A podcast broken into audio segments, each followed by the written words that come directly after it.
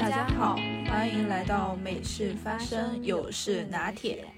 我是热衷于研究奇奇怪怪事物的女孩美事，我是热爱美食和健身、有态度、爱生活的女孩拿铁。我们目前是两个除了科研什么都爱研究的科研工作者。如果你也像我们一样对未知充满好奇，如果你也像我们一样喜欢发表奇妙的观点，如果你不介意我们偶尔焦虑、偶尔摆烂，如果你不介意我们突然爆发的刺耳大笑，欢迎做我们的朋友，来和我们唠五毛钱的，聊聊我们最近看的一部电影吧，叫完了叫啥？叫 Every Everything Everywhere All at Once。All at once，嗯，完了它的中文瞬息全宇宙。还有那还有人翻译成“妈的多重宇宙”。啊，对，因为确实是讲那个杨紫琼演的那个妈妈妈嘛，嗯，她讲的一个故事是什么？大概就是，其实我觉得它整个故事情节相对来说是那种比较荒荒诞的吧。它是一个我那个想到了，科幻喜剧题材的那个。嗯，我突然想到了之前应该是加缪吧，什么他有一个说法、就是，荒诞的那个对对对对对，就是世界的荒诞性。荒诞的本质是一种分离，不属于相比因素的任何一方，而产生于相比因素的对峙。它的本质相当于应该是做比较。我觉得他加缪的那个荒诞的理论意思就是，就像那个西西弗斯神话一样，我们每天都在推石头上山。就是西西弗斯他讲的不是一个，呃，西西弗斯他是受到了神的惩罚还是怎么样？每天都被被迫推一块石头上山，然后到晚上的时候，那个石头就会继续滚落下来。第二天他就就得重复的推那块石头上山，然后。嗯，如果我们要是仔细的想一下我们的生活的话，呃，从早上起来去工作，然后到晚上回，就是就是赶公交啊，然后上班啊，下班回家做饭睡觉，好像日日复一日地都在做一个和西西弗斯一样子的生过程，就推石头上山的过程，就是毫无意义的。就是如果你要是一旦产生了这种感觉，呃，你看我们的生活，就是那些。嗯，不管是打工人呀、还是老板啊，就是不管是嗯穷人啊，或者是富人，你就会有一种，你好像就是在在看一部戏剧，然后嗯，表面上的演员们都在光鲜亮丽的表演，但是你却就是所有人都在专注于看舞台上的演员，但是你却看到了后台的那个帘子掀起的一角，你会发现表那些。那些演员们就是衣着邋遢呀，或者是坐在后台就是骂脏话或者怎么样，就是你产生的那种感觉，就是你你站在跳跳出了这个生活去看别人的生活，就会产生的那种感觉，就荒诞。嗯嗯，反正我记得我当时看到的那个说法就是说，相当于比如说一个人他想要去做一件他不可能做到的事情，这种这种这种。就存在一定的荒诞性，而这种荒诞性其实就是他的动机和他想要达成的现实之间的一种相，就是怎么说相比较所产生的这种荒诞性吧。也就是说，我们的日常生活可能生活的本质，或者说和我们实际上所过的生活所存在的那种差异性。嗯，我觉得，哎。我又想起了你刚刚说那个，呃，就，嗯，就我们其实大部分人都过着一种重复的生活。讲讲那个电影大概讲的是个啥？其实那个电影我看完之后上小红书看了很多的那个点评嘛，然后有的人就说觉得这，这完全就是莫名其妙的一部电影。嗯、但是我我真的觉得这部电影就是，如果从我理解的角度，他在讨论存在主义和存在主义和虚无主义的题材的话。我就觉得它是一个，嗯，以那种特别平凡的讲故事的、开玩笑的那种语气去探讨了一个很深入的那个话题，就那种潜入深出的感觉。而且我觉得他讲的特别好，就是会留给人很多思考的空间。但是对于他最后的一个结局的话，我还是就是可能猜到了大概会是这么样的一个结局。这部电影讲的大概就是，呃，一个平凡的普通的华人家庭，父亲、母亲和女儿，然后，嗯，他们也在就是美国开了一间洗衣店，然后过着，嗯，不算就是比较贫穷，但是就是很普通的那种生活。然后有一天，呃，这个女就是女主，就是这个母亲的角色是杨紫琼演的，她突然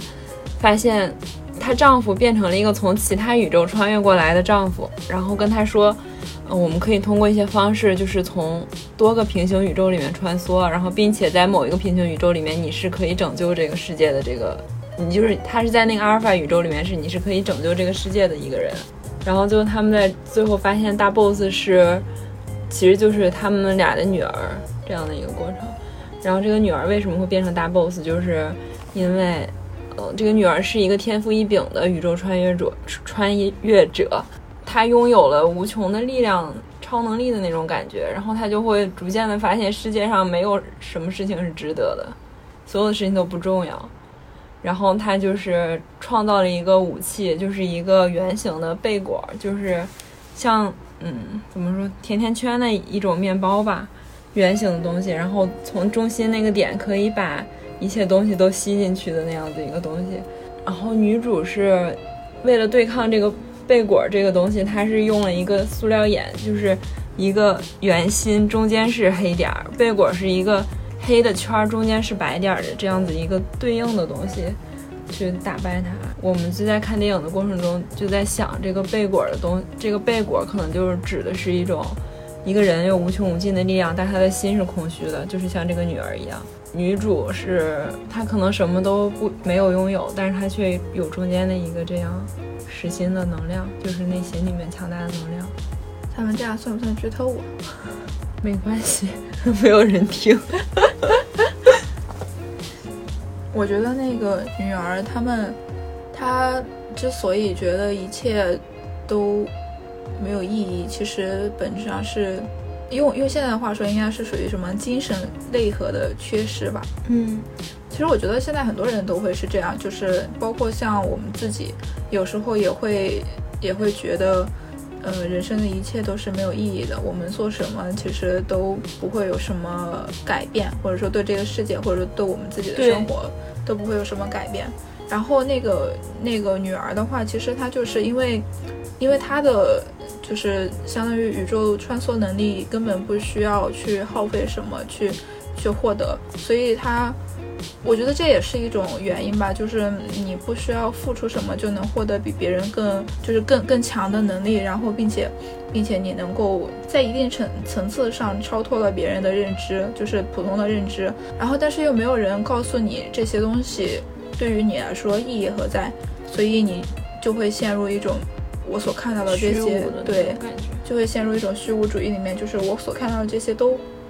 都没有什么意义。嗯嗯，但是呃，怎么说？我记得它里面有一句台词，就是说，当你当你穿梭在各个宇宙的时候，其实各个宇宙的自己都在叫嚣着把你的注意力集中到呃每一个宇宙，所以你并不能很好的去。在某一个宇宙过好你这一个这一个宇宙里面的生活，你整个人是一个非常分散的，然后然后你没办法，相当于我们说的 focus on yourself，没办法真正的就是找到你所关注的那些东西，因此就会觉得非常的毫就无意义嘛，就陷入那种虚无的状态。而而我觉得她呃女主的话，她她是被告知她有这种。呃，这种拯救或拯救，可以说拯救世界，嗯，这种能力，其实我觉得他是把它塑造成了一种，就是因为他只是单独的一个，怎么说呢，在在被告知之前，他的各个宇宙的自己都在过着自己的生活，相当于。关注的关注的点，每一个宇宙的自己关注的点是他现在的这样的目前的一个生活。而在女主获得了那个跟她女儿一样的能力之后，其实她也有一段时间是迷茫的，就是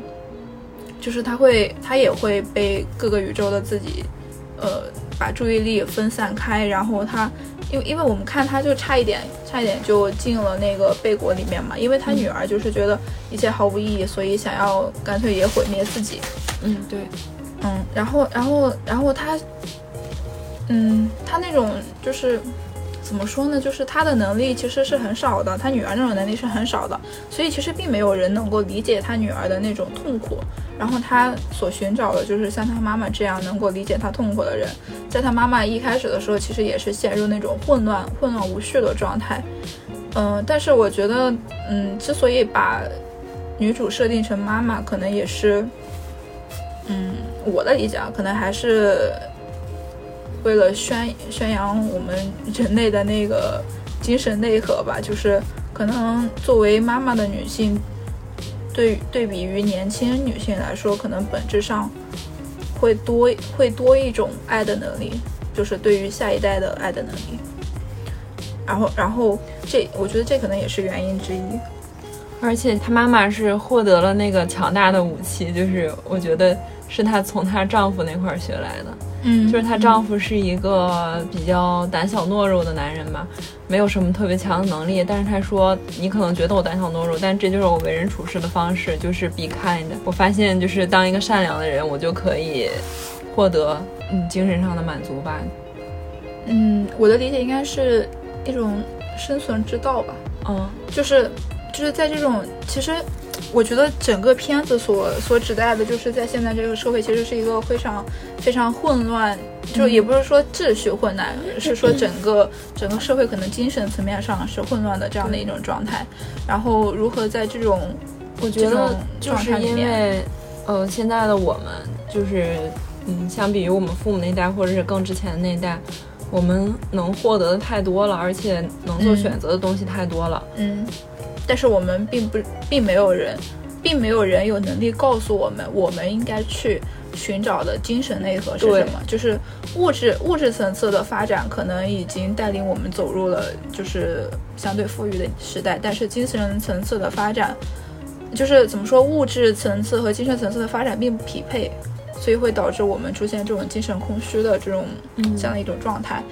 从小到大，因为怎么说，在追求物质发展的这样的一个脚步里面，其实是会忽略掉，呃，对下一代精神层次的一个培养的。我觉得从小到大，我们所接受的教育其实就是告诉你，你要去。呃，你要去读书，你读书的目的是为了找一份好的工作，然后你找一份好的工作的目的是你要挣钱，让自己呢在这个社会上能够生生存下去，而不是说你要去读书，你要去思考呃人生的意义，思考你活在这个世界上，你可以获得一些呃什么精神层次的满足，这个都是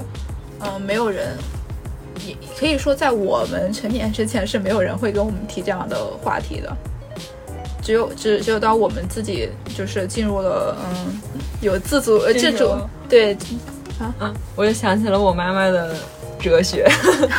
我觉得我专门可以就是搞一期叫妈妈的哲学。嗯我妈整天整天跟我说，她最最常跟我说的就是别努力了，别努力了，人都是会死的。他经常跟我说：“你看哪个，比如说科学家或者特别有钱的人，拥有了一切，然后但是三四十岁就得了癌症，怎么样？然后就死了，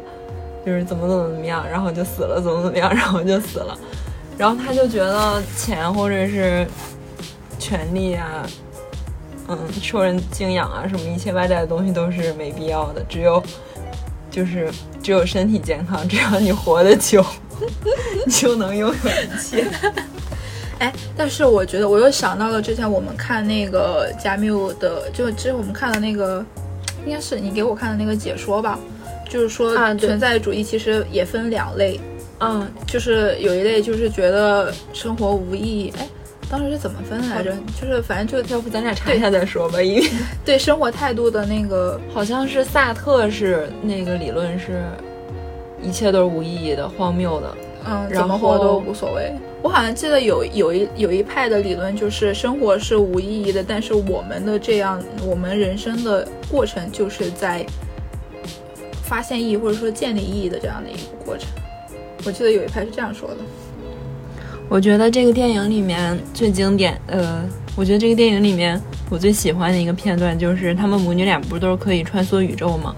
然后他们穿梭到一个宇宙，就是根本没有任何生命，他俩是两块石头，他俩中间的对话揭示了这个电影的主题，这个女儿女儿做的这块石头，她说：“我觉得人类是渺小而愚蠢的。历史上很长一段时间，我们把地球看作是宇宙的中心，杀戮和折磨那些持反对意见的人，直到我们发现地球其实围着太阳转，而太阳也是上万亿个太阳中的一个。再看现在的我们，他们可以获得穿梭宇宙的能力。”然后他们存存在的这个宇宙又是亿万个宇宙中的一个宇宙，所以女儿是觉得任何一个个人都是渺小而愚蠢的。嗯，我突然找到了加缪的那个荒谬的概念。嗯，就是说，就是世界存在不合理的部分，而我们渴望解释一切，这两者之间存在相当的冲突性和离异性。我觉得这种对我来说，这种荒谬感。来源就是死亡是不可避免的，所以我们在短暂的这段生命里面，不管做什么都是没有意义的，因为死亡是不可避免的。我是这样想的。就像我刚才说的那个石头的那个，呃，就石头的对话嘛。女儿说，她觉得人类是嗯渺小而愚蠢的，因为因为我们的地球只是围绕着太阳转的其中一颗行星。而太阳又是，而太阳又是亿亿万亿万个恒星中的一颗，而我们存在的这个宇宙又是亿万个宇宙中的一个，所以任何一个个人他所经历的或者他创造的一切东西都是毫无意义的。然后这时候那个母亲的那块石头在旁边说：“嗯，大概意思就是你想这些干嘛？你只需要做好一块石头。”我觉得这个就是贝果和塑料眼。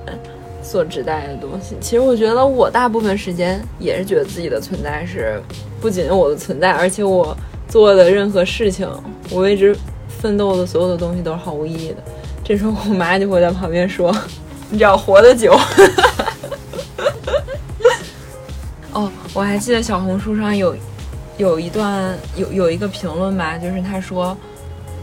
我们应该用塑料眼去看贝果。这样就能获得一个最好的在地球上，就是在这个世界上生活的一种既自洽又又能有意义的一种方式。就比如说，这个世界，这个世界毫无意义，我的生活毫无意义，但是今天的火锅很好吃。其实我觉得我们大部分人，也不说大部分人吧，我们应该也也就是这样的一种。生活方式吧，偶尔想想觉得，仔细想想觉得生活毫无意义，然后又想，哎，今天可以约会，还可以吃汉堡，还可以撸猫，怎么怎么样？嗯，所以就还挺开心的。就像你经常说的，你不是觉得人在世世上活着就是最重要的就是体验生活嘛？嗯，你觉得我我现在是一场是一场旅行？对，因为，嗯。哎，其实我觉得咱们也都经历过很长一段很纠结的生活吧。我觉得，尤其是对我来说，我其实有一阵特别特别钻钻牛角尖儿。我真的会觉得，嗯，活着没有意义，嗯，活着有什么意思？就做这些事儿，你生不带来，死不带去，你创造的财富只只是说在你有在你活着的这一段期间，你能够去去做去享用你的财富，或者说怎么着的。啊，甚至还有可能你根本都创造不了财富，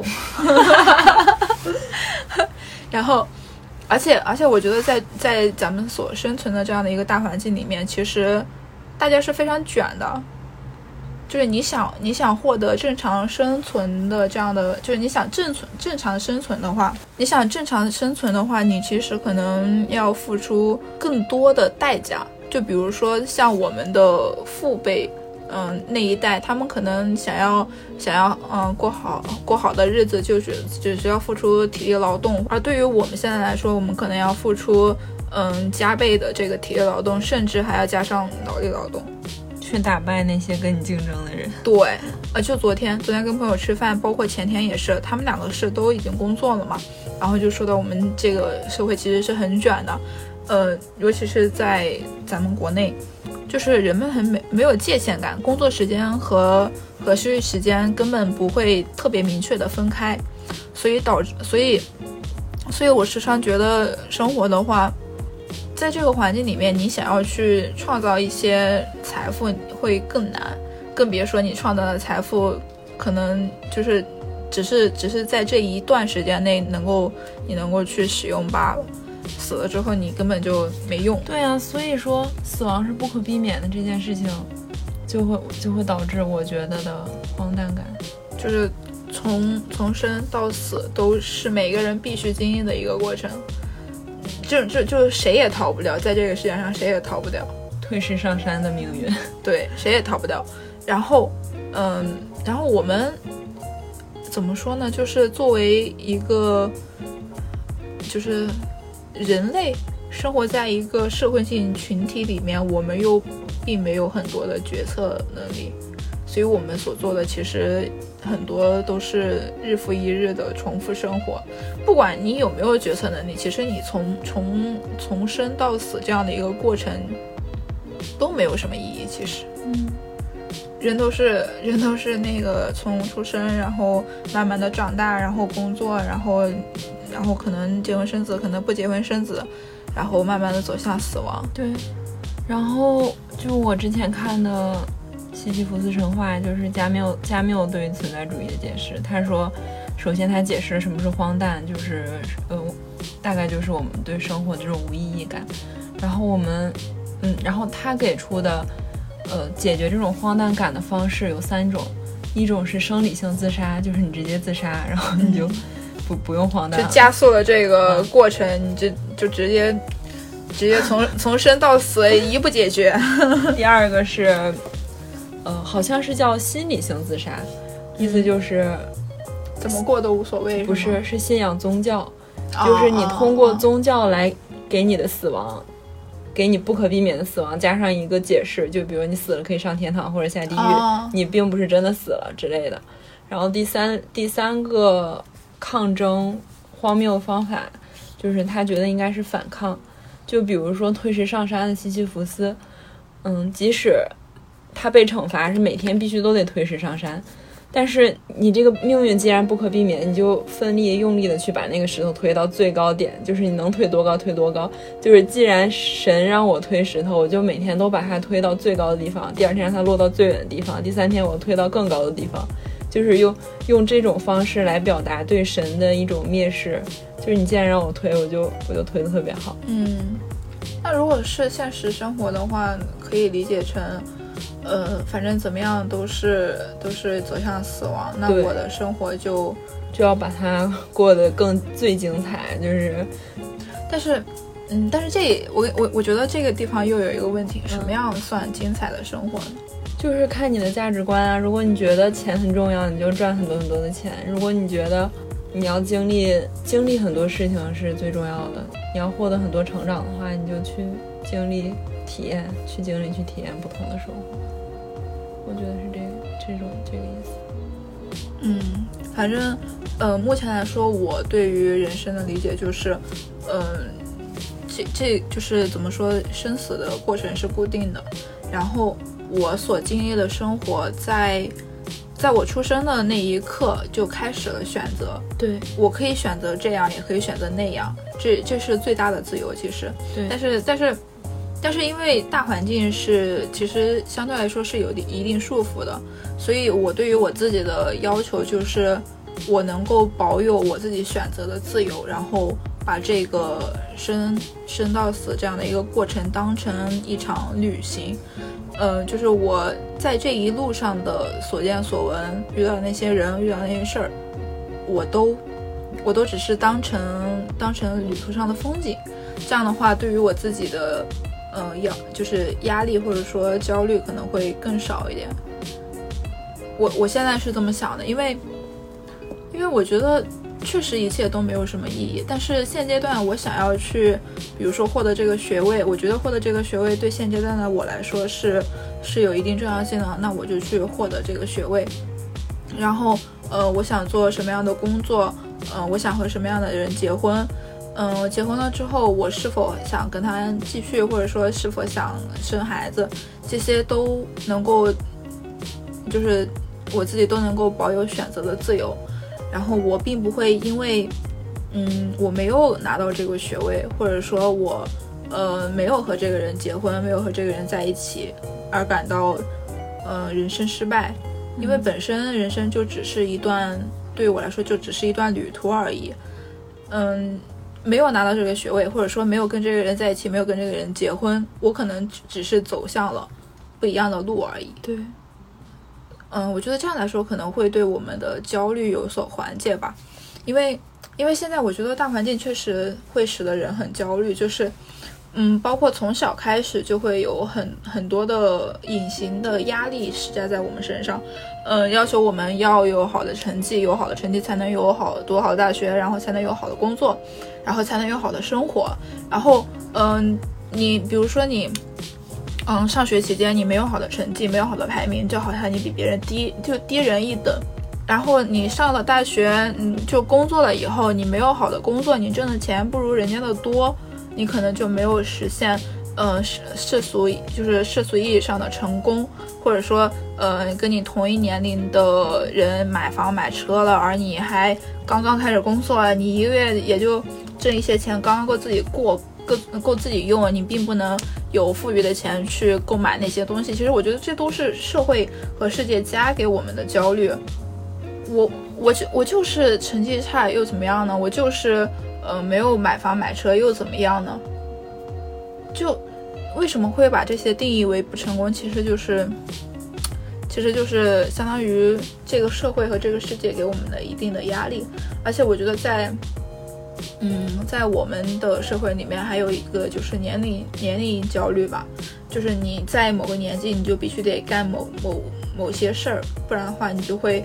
好像落后人家很多，你就不够成功。就比如说到了，到了三十岁还不结婚，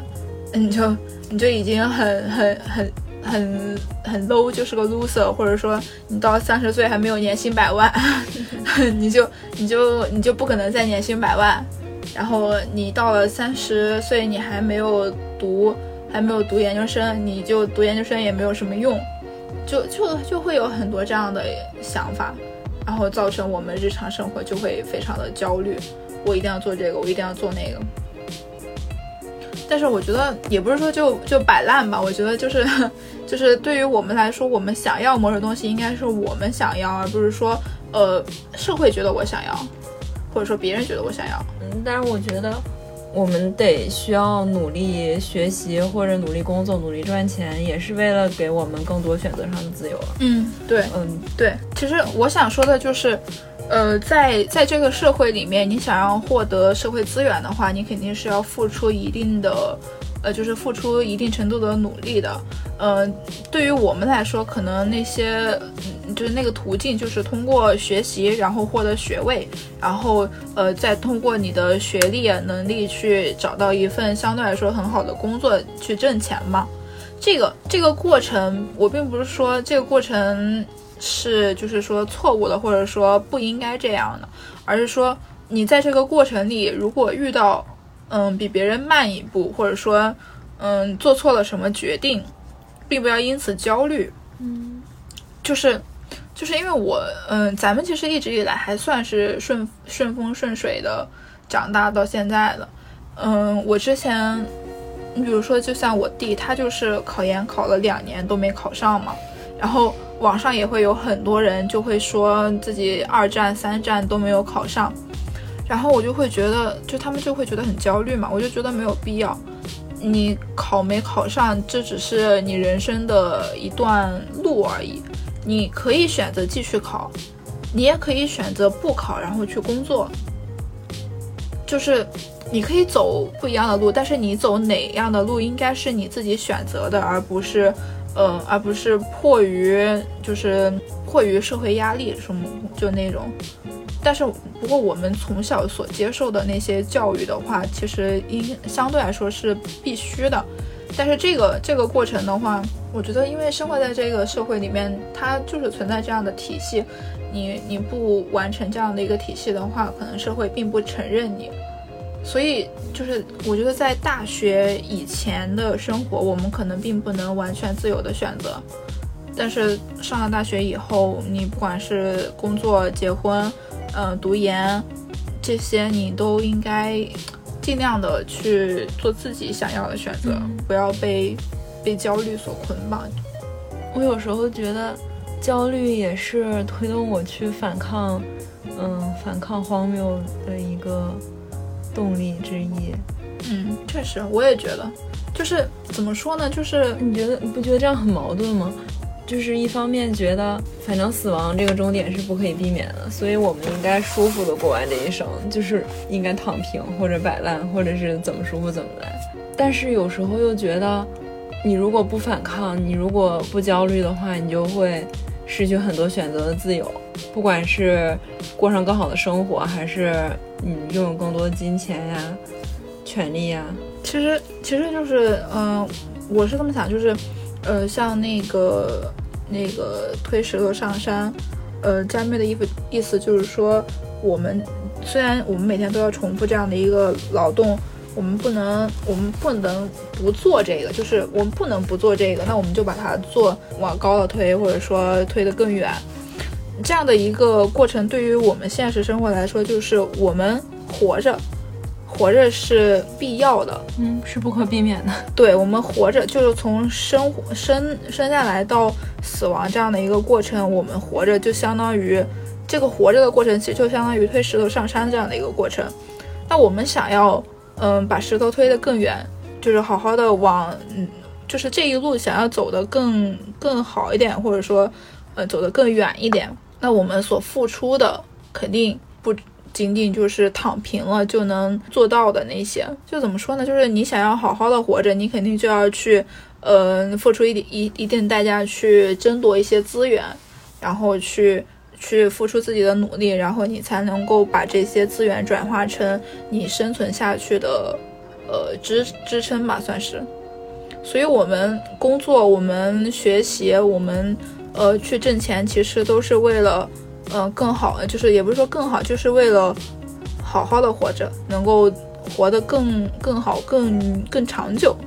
可以这么说。就像阿姨说的那个，好了，活着就行，活得久就行。我们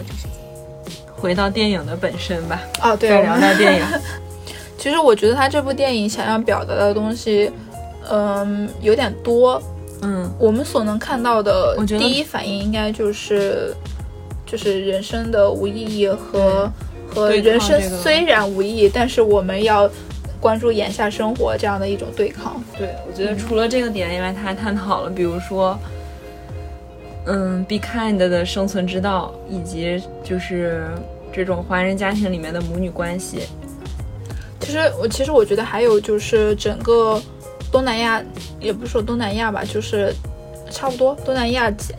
整个的家庭制度的一个，也也，我觉得也有一定程度的探讨。你有没有发现里面的男性角色，就是你比如说他他外公，他外公从一开始的时候就是那个妈妈，呃，离家出走之后，他真的就是说放弃就放弃了，就是就是他他的女儿，就是他那个女主角杨紫琼演的那个。她跟她丈夫离家出走之后，然后她的父亲就是那个外公，嗯，就说你要是离家出走，我就跟你断绝父女关系嘛。然后，然后就真的说断绝就断绝了。然后这还有还有这个还有一个体现，就是在那个嗯，在阿尔法宇宙里面那个阿尔法外公，他他不是就是说嗯，不能让杨紫琼成为跟他女儿一样的人嘛，他就要杀那个杨紫琼。还记得吗？就是，就是我觉得他这个，我当时也是看解析嘛，就是说，就是说这个男性角色所体现的，就是说现在的，呃，东南亚家庭里面，家庭制度里面，嗯，长辈男性他可能就是第一反应就是割裂掉，不能让自己的地位受到挑战，对，就是割裂掉不服自己意愿的，呃，相当于后代。就是这样把它直接割裂，而而杨紫琼她她所选择的就是我不能放弃我的女儿。你还记得她就是那个女儿当时，嗯，就是那个阿尔法公公刚刚来的时候，他说你应该把他把你女儿杀了，对。但是他说他，然后那个杨紫琼说不行，这是我的女儿。嗯，但是但是。在在那个男性角色体现上，就是不管是对女儿还是外孙女，他都是非常坚决的。就是如果他不不符合我的意愿，我就要把他消灭掉。然后还有，嗯，反正我觉得，嗯，这部电影他想表达的东西确实挺多的。我们能看到的，一是对人生意义的探讨。他哎，二是二是就是焦虑吧，我觉得也也算是缓解焦虑的一个片子。我们好像还忽略了一个细节，就是他们在阿尔法宇宙里面，这个秀莲不是一个嗯创造了穿越时空理论的这样的一个科学家，然后他女儿是被他培训出来的，就是他发现他女儿拥有这个无限穿越的能力的时候，他他发现他女儿是一个无限穿越的天才，是他发现的他女儿，然后以及在他现在这个宇宙里面，他不是。嗯就是总是对控制他女儿嘛，就是比如说他女儿太胖啊，或者说他女儿是同性恋之类的。然后这这上面说这是一场过度鸡娃引发的科幻穿越惨案。其实我觉得这就是 Joy 这个女孩的角色更像我们现在的大部分年轻的女孩，就是而且 Joy 她，我觉得他有一个细节，就是他在这个电影里面所有的妆容都是。特别的浮夸，但是他每个妆容眼睛下面都有泪水，就他好像每个细节，就是每个妆容里面他都在哭。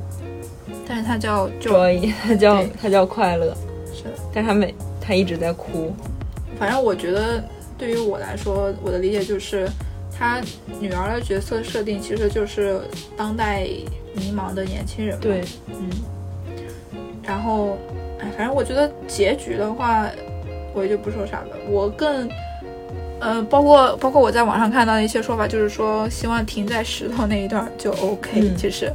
其其实这种这种网上的说法，包括我自己的一些想法，也反映了我们现在对于这种大团圆结局的，就是也不是说不不屑吧，反正就是可能不不相信，还是说。呃，可能我们没有感受到，我们没有为人母，或者说我们没有那个杨紫琼那个主角那样的经历，所以我们对于这种结局其实还是觉得过于理想化。他的结局有一点强行的灌输普世的情感价值，对，就是强行的用爱去化解了一切。但我还是觉得，哎呀，我有点忘了那个杨紫琼最后的台词了。反正他最后。他妈妈说那些话还挺让人感感动的，意思就是我不会放弃你，你是我的女儿。嗯，然后，嗯，总之就是用爱去填补贝果中间的那个空虚的洞。嗯，他其实整个问题所整个电影所引发的一些呃问题的思考都是非常深刻的。呃，而他对于我来说，他的也不是说不足吧，可能就是最后结局的那一点。嗯，就是，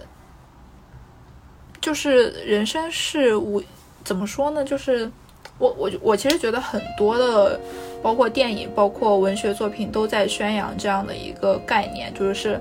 就是爱是伟大的，就是包括亲情、友情和爱情，爱是人类最伟大、最美好的，嗯，相当于品质吧。嗯嗯。但我觉得，就就这个事儿也不能否认，就是这确实是，嗯，人类所拥有的一种相当于特殊能力。但是对于我来说，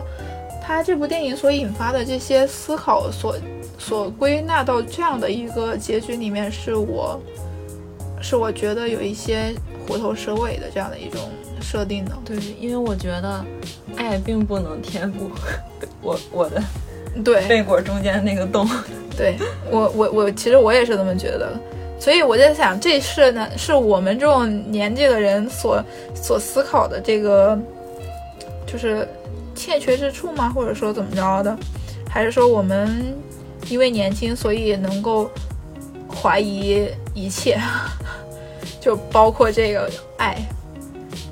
就是我们对于世界的反抗，可能也也建立在怀疑一切的基础上。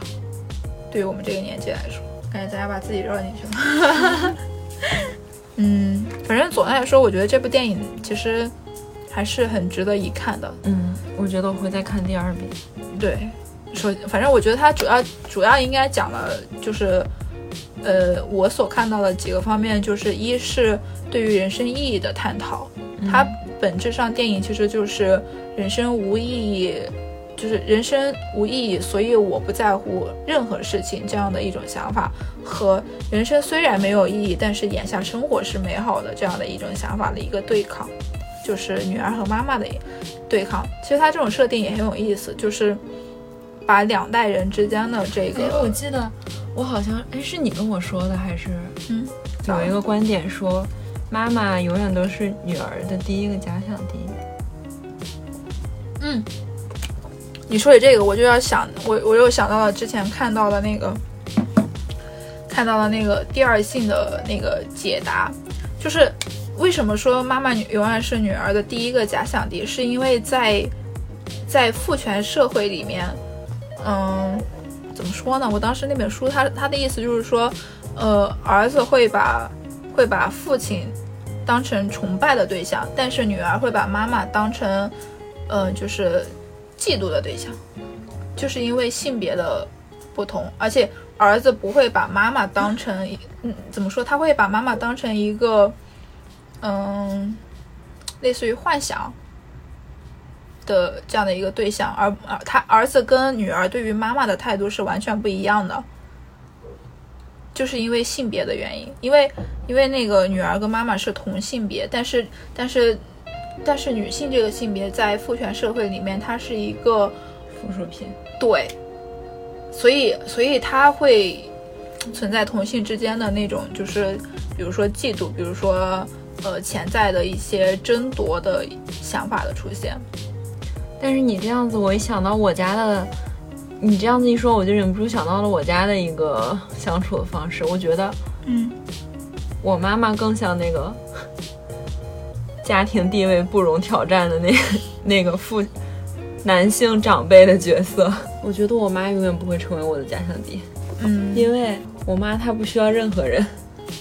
她不需要我爸，也不需要我，不需要，而且她也不需要说那些普世价值观里的什么金钱、权利，什么他都不需要。咱俩咱俩到最后得出了一个什么样的结论？反正我看完的时候。再加上我看那条评论，我觉得就是我们应该用塑料眼去看待贝果。就是虽然今天又过得毫无意义，但是火锅很好吃。就是你只有用这种生活态度，你才能既解决掉荒诞感，又能自洽的不躺平的过好每一天。嗯，我觉得，呃，我的想法就是，就是。人生确实是没有意义的，但是我们在这个，嗯，相当于旅行的过程吧，在这个活着的这个过程里面，所经历的一切，所嗯遇到的人或者事儿，或者说我们看过的风景，或者这些都都在我们走向死亡的那一刻，成为我们人生的所有意义。而我们，嗯，我们所做的就是尽情的去体会这个旅程，过好我们所要过的每一天。嗯，去去做自己想做的事儿，然后，然后为就是怎么说呢？为了这些想做的事儿去付出相当一定程度的努力。然后还有一个就是，就是，呃，人生确实是没有意义的，所以我们并不需要因为任何的事情去焦虑，去过度焦虑，包括像我们的身材、工作、收入，嗯，以及恋爱这些事情，我们都没必要为之焦虑。我们只要坦然的去。经历这些事情就 OK。我觉得你刚刚说的这一切都是我妈妈的人生哲学。嗯，反正我觉得我们能就是理解到的那些意义就在于此吧。这部电影，嗯，就反正就推荐大家去看，然后我们也自己可能还会看第二遍、第三遍，然后从中去去获得更多的我们的一些想法吧，相当于。一聊我就忍不住想聊女权，下次再女权吧。行，可以。下次女权真的太多可以聊了，就最近这些事儿，我真是，唉，太多的那个女权的事情可以聊了。